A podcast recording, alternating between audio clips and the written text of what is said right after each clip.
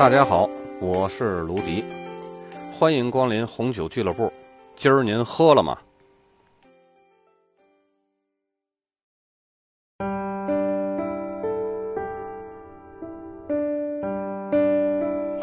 如果有人这样问你，吃火锅的时候，你最喜欢搭配什么类型的酒呢？恐怕很多人会回答是啤酒。但是呢，经过相关的研究表明啊，长期吃火锅配啤酒的话，很容易会引起痛风等疾病。出于对健康的考虑呢，啤酒似乎不是搭配火锅的最好的选择。而火锅和葡萄酒呢，看似是风马牛不相及的两大元素。但是却随着市场不断的发展和菜系融合的大趋势发生了交集。葡萄酒搭配火锅呢，正是因为它不同寻常的美味体验，还有符合健康养生的潮流，成为现在都市人的饮食新时尚。吃火锅如何选择葡萄酒呢？最近总有朋友问我这个问题：吃火锅哎，应该配什么样的葡萄酒？我觉得呢，直接如果要是我说出来一种类型的葡萄酒。这个好像是以点盖面了，所以呢，我从大家喜欢的饮料去推测你可能会选择什么样的葡萄酒来配火锅。如果你吃火锅的时候喜欢喝雪碧或者是其他的甜型的碳酸饮料呢，那么这种人我就推荐你喝莫斯卡托起泡酒，因为它是葡萄酒里边的甜起泡酒，可以很好的镇辣。如果你要是喜欢吃火锅配啤酒，那么我就推荐你喝干型的起泡酒。尤其是西班牙的卡瓦或者是意大利的 Prosecco，这种强烈的起泡感啊和酸度会瞬间让你口感很清爽。如果你吃火锅的时候喜欢喝酸梅汤或者是王老吉，那我就推荐你喝半甜型的雷司令，因为半甜型的雷司令啊，它像酸梅汤一样酸酸甜甜的那种口感。那么，假如你是吃火锅的时候喜欢喝白酒，那么你就是追求这种辣上加辣的感觉了。那我就推荐你喝波特，因为波特它是属于葡萄酒里边的加强酒，特别适合这种喜欢在吃火锅的时候火上浇油的人。如果你是一个重口味的话，那么就要搭配重单宁和酒精度高的红葡萄酒。火锅呢通常会口味比较重，红葡萄酒中的单宁呢很容易让火锅吃起来更辛辣。以上呢是根据大家平时吃火锅习惯喝的饮料来对比推荐的葡萄酒。那么认真一点呢，就是具体把火锅吃出讲究，把酒喝的讲究，该如何搭配呢？花同样的钱，讲究和将就只是一念之间。咱们来具体聊聊每种火锅该如何搭配葡萄酒。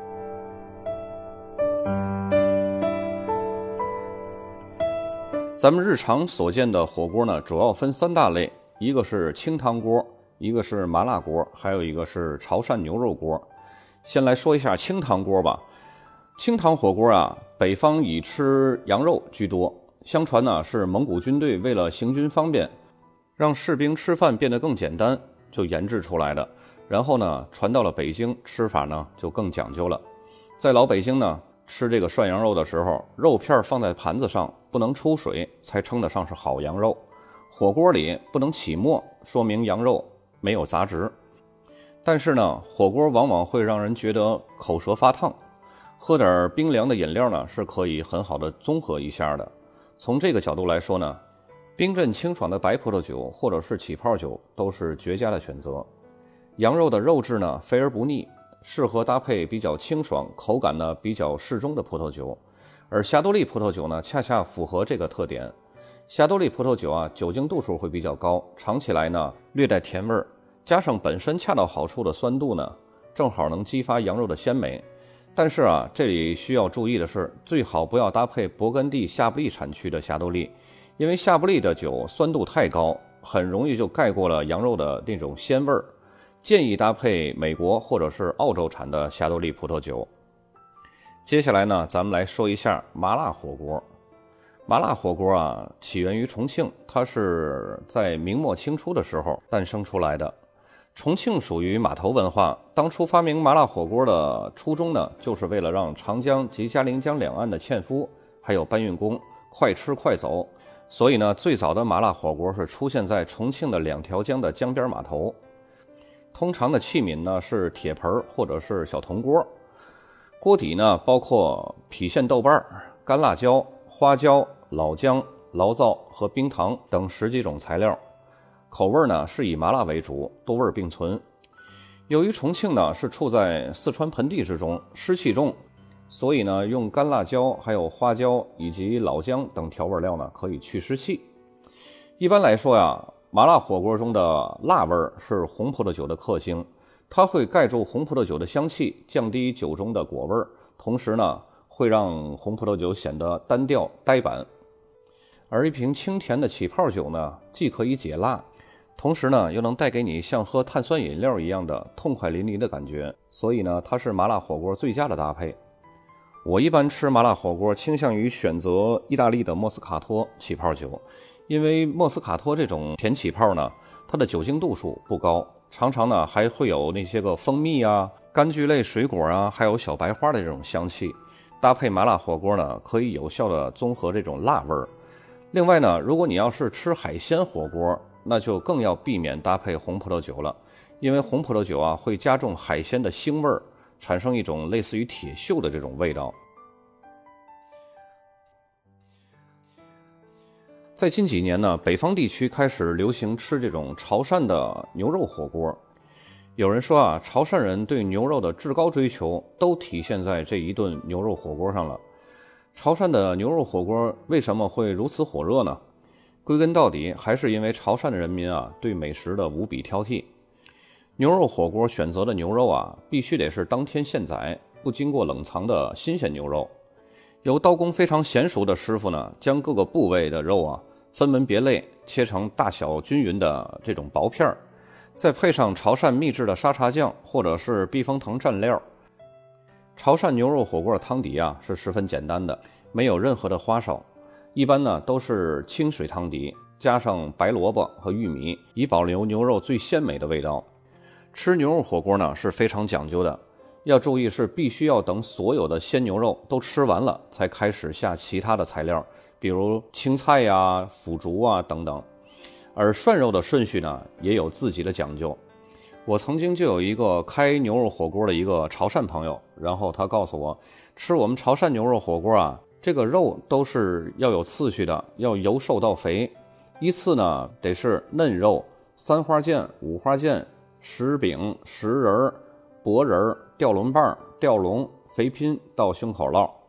将鲜牛肉啊逐一饕餮完以后，就可以品尝一下驰名中外的潮汕手打牛肉丸以及牛肚等材料。毕竟我们的目标啊是一餐吃遍一头牛。潮汕火锅的精髓啊在于对鲜牛肉最原汁原味的还原，不以复杂的调料和汤底对其进行调味儿，影响最原始的口感。因此呢，在选择葡萄酒时啊，首先要遵循的原则就是不能让葡萄酒抢戏。应该尽量挑选一些衬托牛肉口感鲜美的葡萄酒来搭配。据我多年的涮肉经验啊，牛肉火锅餐桌上啊，一般大致分为两种食派，一种呢是口味清淡，涮肉呢是基本不用蘸料的，这种吃法多以潮汕本地人为主。第二种吃法呢，就是喜欢一筷子肉都蘸满了酱料的这种，这种吃法呢是走出潮汕几乎都是这样。这两种不同的流派呢，在葡萄酒的选择上也是有很大的差异的。酒体轻盈的长相思白葡萄酒呢，或者是起泡酒，更适合第一种口味清淡的时刻，因为这种葡萄酒啊，大都是属于芳香型的，口感呢清新细腻，能够很好的还原牛肉的鲜美的口感。而对于第二种流派呢，由于潮汕牛肉火锅的蘸料啊，多为沙茶酱或者是避风塘蘸料。这种口感呢，咸鲜厚重，蘸满了这些个酱料的牛肉啊，则需要酒体稍微厚重，但是呢又不过于强劲的这种葡萄酒来搭配。所以呢，黑皮诺葡萄酒是一个相当完美的选择。因为葡萄酒搭配的都是这些个煮沸的火锅，都是比较热，所以呢，这些葡萄酒在饮用之前呢，都需要稍微冰镇一下。冰镇的葡萄酒呢，不仅可以刺激味觉，还可以减轻食物的热辣。比方说，像起泡酒或者是酒体较轻的白葡萄酒，这种酒呢就需要多冰一下，让它的温度会保持在六到十二摄氏度之间。但是酒体比较轻的红葡萄酒呢，只需要轻微冰镇一下就可以了，一般都是在十三度左右就非常完美了。